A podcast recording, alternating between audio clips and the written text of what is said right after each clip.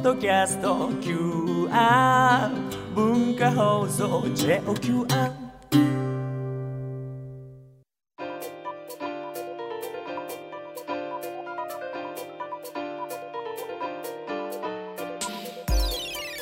大人カレッジ木曜8時台は健康学科の時間です。今週は人間関係を楽にする。精神科医の水島ひろ子さんに心が楽になる人間関係理想の生き方を手に入れるヒントをいただきますということでよろしくお願いしますよろしくお願いします。メリークリスマスですよあ、本当にそうですね。ええ気づけばメリークリスマスえはい、気づ なかなか気づいてなかったですね。まあ普段はやっぱりお仕事が多いですか？そうです。今日もちゃんと仕事してええ一、日患者さん見たから来ました。夜はやっぱり毎年は例年はご家族と？いやあまりうちクリスマスやらないですね。た子供の誕生日はやるんですけどね。えはい。あじゃあいつも通りな感じではい、大丈夫です。参りたいとはい、思います、もうはい。まあ内容的にも今日なんかクリスマスを意識したのかしてないのかっていうね ところはありますけども今夜のテーマはこちらです女同士って疲れる？女子の人間関係対処法まあちょっとよりによって感はありますけどねななんでこれを今日やるんでしょうね。えーまあちゃんとあの予定通り組んでいったらこうたまたま今日だったってはいいうことだと思うんですけど、えー今夜は水島ひろ子さんの本「整理整頓女子の人間関係」をテキストに女性特有の人間関係のトラブルの解決法そして面倒な女との付き合い方について講義をしていただきます。よろしくお願いいたしおます。願いします。まあ砂山さんはなんかこうなんか女性とのこの職場での関係とか、はい。なんか女性のお友達とか、はい。そういう関係でこうちょっとやりにくいなとか悩んでたりとかってあります？まあ悩みになるほど寄ってこないっていうところほはまあありますけど、まあ僕女性が多い中で比較的。はい、生きてきたというか、はい。まあ家族構成とかもそうですし、はあ、まあそうなるとこうなんか深入りすると面倒くさいなっていうのをなんとなくこう本能的に知ってしまってる分あんまこう深くはいかないようにしてるかもあしれないです。でもなんかそういう男性って結構女性を支配しようとしなくって、はい。女性からすると付き合いやすかったりするんですけどねええまあ逆に支配されてるかもしれませんけど、ね、うちの息子みたいだ。いいのか悪いのかわかんないですけど、まあプライドは刺激しない方がいいかなっていう感じでそうはねですね。いるんですけど、はい。さあ、えー今夜はまあ女子同士ですね。はい、付き合い方、まあ、職場とかやっぱり家庭とか、うん。それぞれこうやっぱシチュエーションによってちょっと違いもありますよね。そうですね。あのよくこうね女の敵は女だとか言う人とかいますけど、はい。あの例えば私がこうね国会議員だった時に、うん。あの女性議員を一定割合にっていうクオーター制とか提案とかすると、えっとね、あ圧倒的に反対するのが女性議員なんですよ。うん。一部のね。はいでなんでかっていうと私は実力でここまで来たのよって言ってそんな下駄を履かされた女たちと一緒にされたくないとか言って男性たちはそういう感じじゃなくってもっと戸惑う感じで、うん。そんなことしちゃって社会大丈夫かなみたいなちょっと戸惑いながら反対みたいな感じなんですけどもう強硬的反対派は女性であることが多くって、でうん。もちろん私なんかはこう女性を引き上げたい方なので、はい。あの絶対賛成なんですけれどもあの怖いですよなかなか。なかなか水島先生自身も怖いなと感じたことはある。ありますね。という中で見えてきたさまざまな部分。また今日も根っこを押さえてから、はいはい。えー対処に行きたいと思いますけれども、えー皆さんからのメールファックスツイッターでの投稿今夜もお待ちしています、えー今夜は職場や家庭での、まあ、女子との人間関係ですね、まあ、職場以外でも、まあ、いろんなシチュエーションあると思います、はい女性との人間関係についてのトラブルや悩みなど、えーぜひとも送ってください。今日もメールの時間は十分用意しておりますので、えー皆さんからの、まあ、女性との人間関係女性同士男性から見た女性、えーこういう人間関係の、まあ、悩みについてのお悩みをお待ちしています。講義の最後にはまとめの小テストもあります。講義のポイントは3択問題になっていますので理解を深めるためにもぜひ参加してみてください。メールアドレスはカレッジアットマーク JOQR.net COLLEGE アットマーク JOQR.net ファックスは0354031151ファックスは0354031151です。さあでは女同士って疲れる？女子の人間関係対処法参りたいと思います、はい。まあ、やっぱこう女性同士、まあ、職場ご近所付き合い、はい。ママ友付き合い、はい。嫁姑、はい。い、ろんな悩みありますよね。はい、ありますね。最近やっぱママ友とかはよく聞きますね。えー。はい。これ何が原因というかはい。どうしてこうなるの？あんまり男性同士でねこう近所付き合いのなんかみたいなあんまり聞かないんですけど、はいやっぱりまず女性はねあのどうしてもこう比べられちゃうんですよね。もともと女あの男性は割とこう自分の力で仕事をしてあの課長になったり部長になったりとかしていくんですけど女性はたまたま課長と結婚すると課長夫人部長と結婚すると部長夫はい。はい人みたいな感じで、ある日なんかその選ばれると身分が決まってしまうと。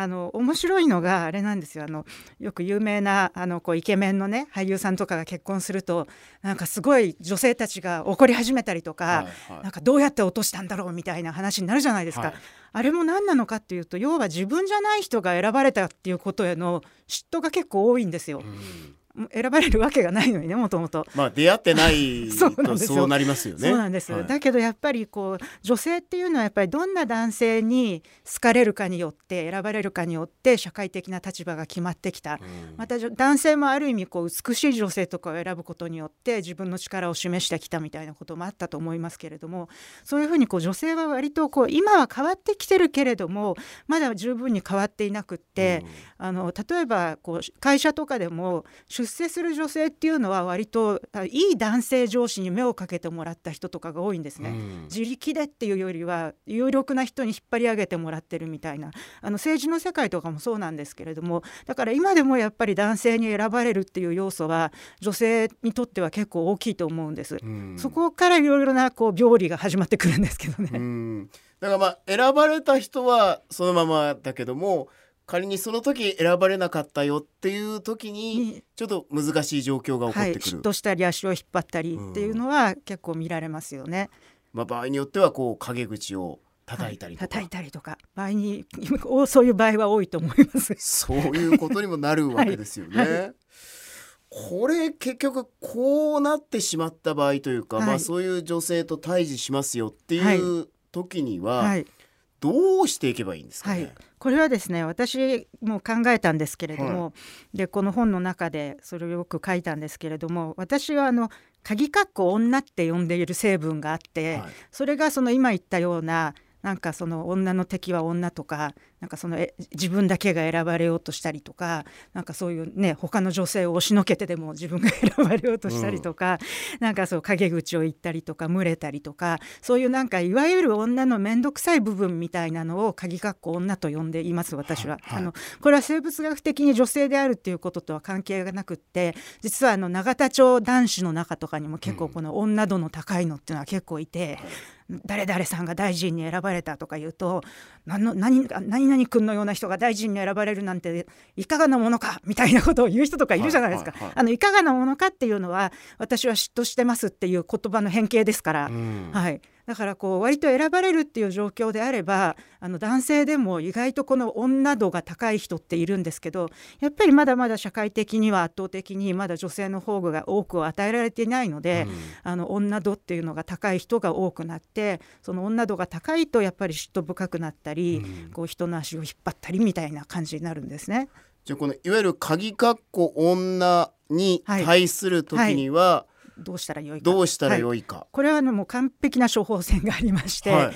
一つはまず鍵括弧女をバカにしないっていうのが一つです。うん。みんなすぐバカにするじゃないですか。これだから女は使えないよみたいに。そういうふうに実はあのこの鍵括弧女っていうのは私から見るともう心の傷以外の何者でもないんですね。うんこう選ばれて捨てられてきたりとか、はいあるいはこうなんか気が利くと女の子さすが女の子だねって褒められたり気が利かないと女のくせにって言われたりとか、、はいろいろ女性であるためにいろんなこと言われてきてるんですよね。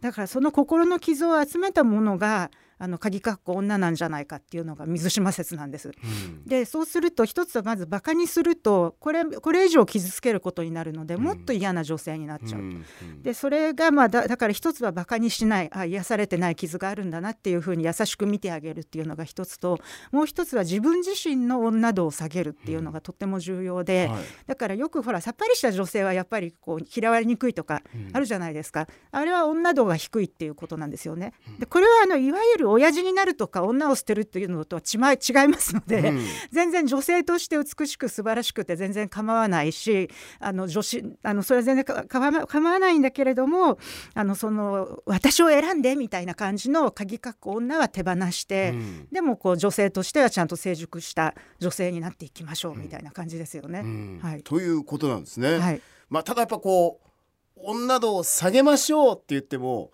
どうやって下げようかっていうのは、はい。なかなか難しいとこだと思うんですけど、これはねじまず自分の中のね鍵かっこ女わ私の中にもあるんですよ、はい。そういうのが。みんなの中にあるんです。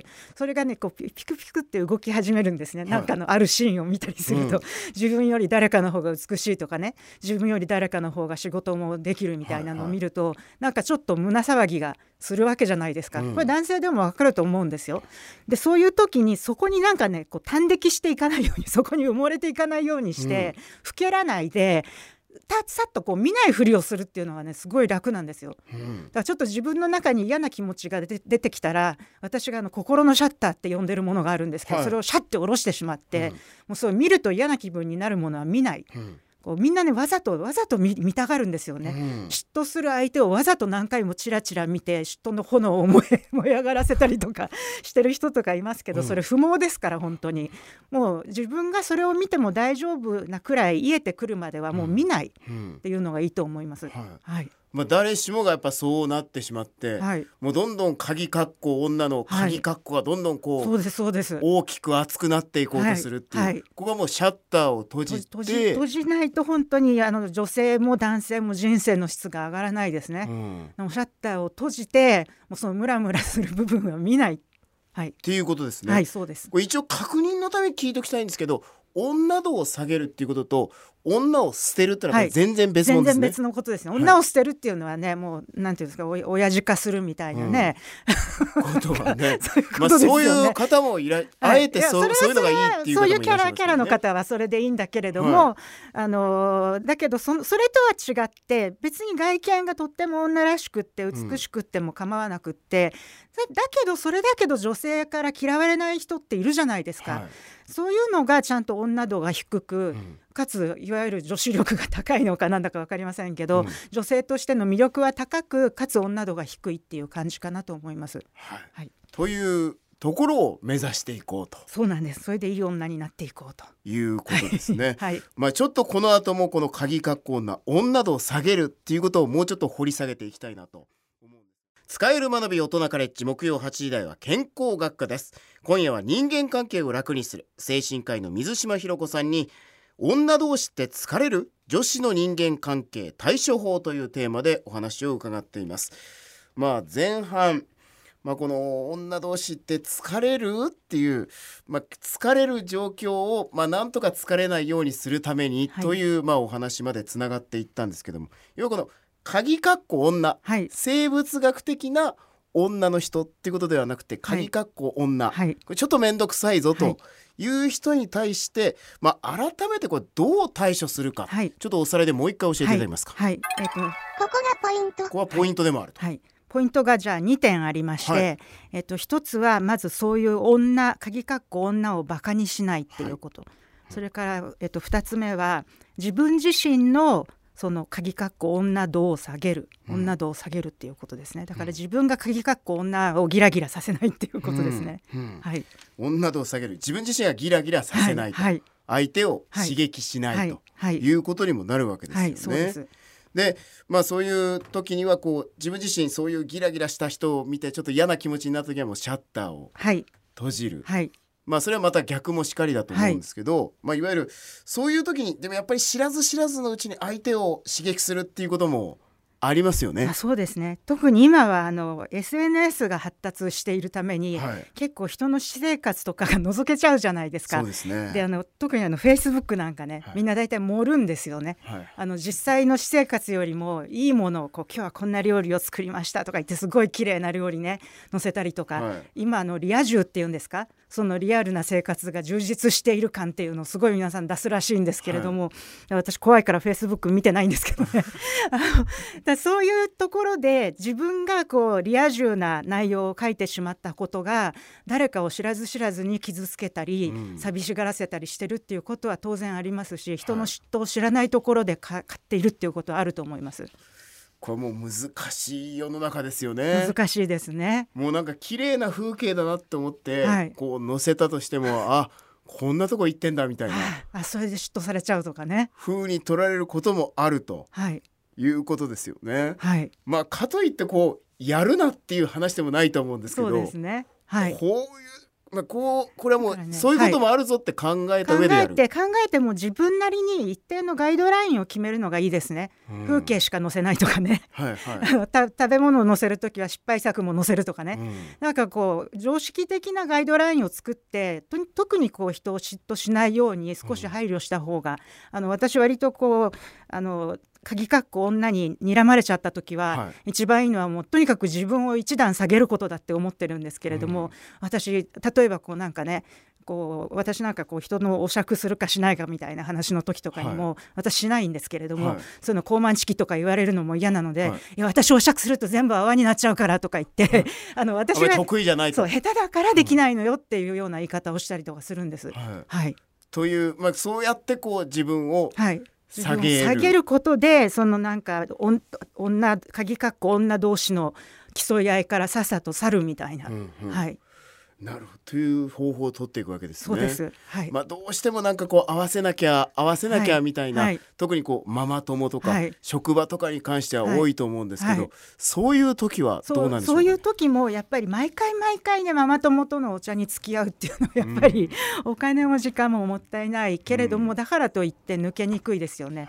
そういう時にさらに今日英会話スクールがあるからとかジムに行くからとか言って抜けるとみんなにかえって嫉妬されちゃうんですね、うん。あの人充実してるみたいに、はいはいだから私のおすすめとしてはちょっと町内会のどぶさらいがあってとか、はいはい今日も姑来るから本当に苦手なんだけど今から家帰って掃除しなきゃとかなんかそういうねちょちょっと自分の方が恵まれてませんみたいな感じで群れから抜けるのがいいんですね。はいで時々は入るのがいいんです。うん時々抜けたり時々入ったりっていうのがいいと思います。ポイントは一段下げるとそうです。自分をちゃんと下げるってことです。いうことですね。はいさあ、えー今夜は精神科医の水島ひろ子さんに本、整理整頓女子の人間関係をテキストに女同士で疲れる女子の人間関係対処法というテーマで講義をしてもらいます。